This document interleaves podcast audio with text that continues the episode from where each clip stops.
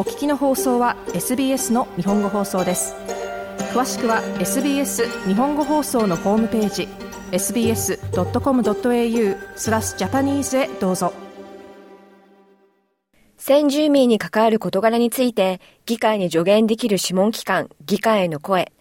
このボイスの設置をめぐる国民投票が今年の後半に実施されオーストラリア国民はイエスまたはノーの投票を問われます。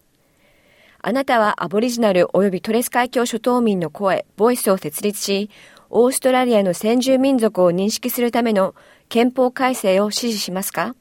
しかしこのボイスとは具体的に何を意味し、なぜこれほどにも賛否両論の意見があるのでしょうか？探ってみましょ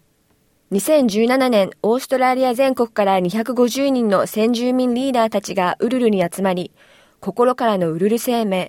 ウルルステートメントフロム the heart を策定し、承認しました。このシンプルかつ詩的な言葉は、声、条約、そして真実の3つを求めるものでした。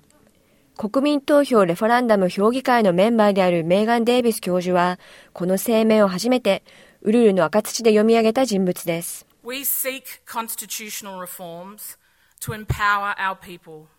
and take a rightful place 私たちは先住民族の仲間たちが自分たちの国で正当な地位を占められるよう憲法改正を求めます。運命を支配する力を得たとき、私たちの子供たちは繁栄することができるでしょう。彼らは二つの世界を歩むこととなり、彼らの文化は祖国への贈り物となるでしょう。私たちはファーストネーションズの声を憲法に明記することを求めます。メーガン・デイビス教授でした。6年という月日が経ちましたが、オーストラリアは今、この憲法改正について投票を求められています。オーストラリア国民は次の質問に対してイエスまたはノーの投票を求められます。アボリジナル及びトレス海島諸島民の声を設立し、オーストラリアの先住民族を認識するための憲法改正を支持しますか？しかし声とは具体的に何を指すのでしょうか？政府の先住民国民投票ワーキンググループによると、声はアボリジナル及びトレス海峡諸島民にとって重要な法律や政策について、オーストラリア議会及び行政府に対して意見を表明するための諮問機関です。国民投票ワーキンググループのメンバーであるパット・アンダーソン氏は、声はオーストラリアが先住民に対してより良い対応をするために必要であると説明します。It's a universal truism 意思決定をする人々を巻き込むことで、より良い意思決定がなされ、必要なすべての資源がより適切に配分されるというのは、普遍的な真理です。これは民主主義にとって基本的なことです。しかし、オーストラリアは自由民主主義でありながらも、先住民族との取り決めや和解を行っていない世界で数少ない国家の一つです。パット・アンダーソン氏でした。しかし、この考えは決して新しいものではありません。リーコンシリエーションオーストラリアによると、アボリジナルとトレス海峡諸島民は一世紀近くにわたり、何らかの形で政治的発言権を求めてきたといいます。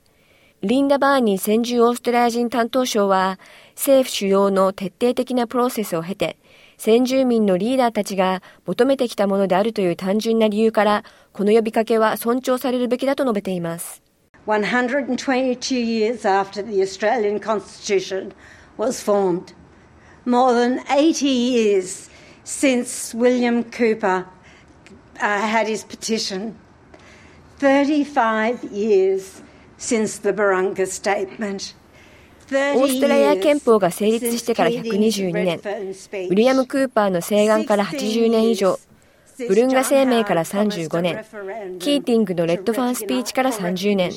ジョン・ハワードが承認のための国民投票を約束してから16年、謝罪から15年、憲法承認に関する専門家委員会から13年、そしてウルル声明から6年、この質問は必ず問われるべきことです。アボリジナルとトレス海峡諸島民はあとどれだけ承認を待たなければならないのでしょうか。私たちはいつになったらこのやり残したことを解決できるのでしょうか。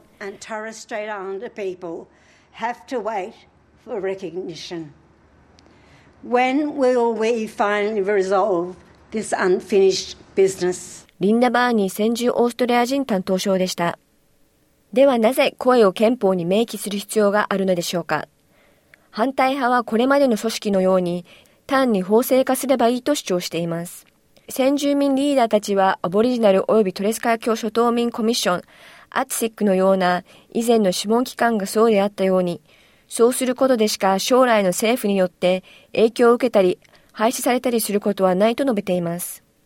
マーシャ・ラングトン氏は声の重要な立役者であり、国民投票ワーキンググループのメンバーでもあります。The Royal Commission into Aboriginal Deaths in Custody, the inquiry into the forced removal of Aboriginal children from their families, um, 先住民の獄中死に関するロイヤルコミッション、アボリジナルの子供たちを家族から強制的に連れ去ったことに関する調査、ドンテールロイヤルコミッション、数え上げればきりがありません。どのケースでも私たちは死や投獄、早期の死、悲惨な生活を止めるための改革を練り強く勧告してきましたが、それが採用されることは非常に稀なことです。そのため格差是正の指標で多くの改善が見られると報告することはできません。私たちはこれを変えなければならない。人々の生活を改善しなければならないとここに一線を引きます。私たちは人々の生活を向上させるのは彼らが発言権を得ることだということを証拠から知っています。そしてそれこそがこの条約なのです。マーシャ・ランクトン氏でした。ではなぜウルル生命の声が条約や真実よりも優先されるのでしょうか？擁護者たちは条約を実現するためには政府が交渉するための代表機関が必要であり、それは現在存在していないからだと説明します。これまでの世論調査では、オーストラリア国民が先住民の憲法上の承認を広く支持していることが繰り返し示されてきましたが、議論が長引くにつれ、声をめぐる支持は低迷しています。政府は超党派の支持を期待してきました。それは歴史が示してきたように、その支持なくして国民投票の成功はありえないからです。しかし保守連合は代わりにノーキャンペーンを支持することを選択しました。野党ピーター・ダットン党首はこの提案をキャンベラの声と呼んでいます。憲法に声が組み込まれれば、国会はその声を変えたり、それを覆す法律を通すことはできません。憲法を書き換えることはできないのです。この制度は返品不可のポリシーです。この制度は存続するのです。しかしこの制度はまだテストすらされていません。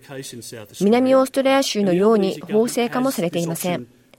アルバニージー政権には今日、この選択肢があるのにです。ピーター・ダットン党首でした。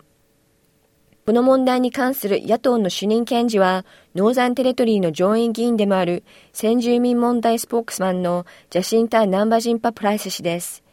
プライス氏は声が現実的な利益をもたらすという主張に疑問を呈しており、声の議論は先住民コミュニティが直面する現実的な問題から目をそらしていると指摘しています。国民投票が終わるまで保留にされ、現実の問題がすぐに解決されないのは、アルバニージー政権が私たちが直面する困難な問題を解決するには、議会の声が全てであると考えているからです。しかしそれは全くもって事実ではありません。それは彼の責任です。今まさにここで起きているこの差し迫った懸念に対処するのは、先住オーストラリア人担当省の責任です。受信たナンバジンパ・プライス氏でした。ボイスへの反対意見の理由として他に挙げられているのは、ボイスが人種を差別するものであり、また法的調整を受けやすいという点です。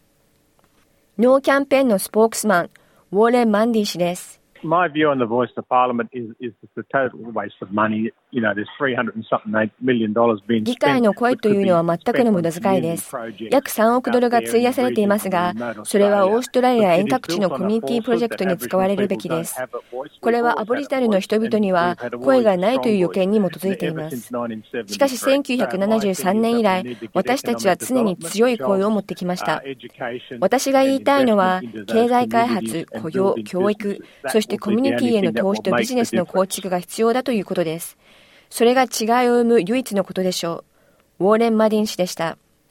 しかし、ボイスに反対するすべての人々が同じ意見ではありません。保守連合とは異なり、ビクトリア州のリディア・ソープ無所属上院議員は、ボイスは十分に突っ込んでいないと説明します。ソープ氏は今年初め、公演の支持を理由に、グリーンズから離党、現在は黒人試験運動を代表して反対していると言います。ソープ氏は代わりに条約と1991年の先住民の獄中死に関するロイヤルコミッションの勧告の完全実施を求めています。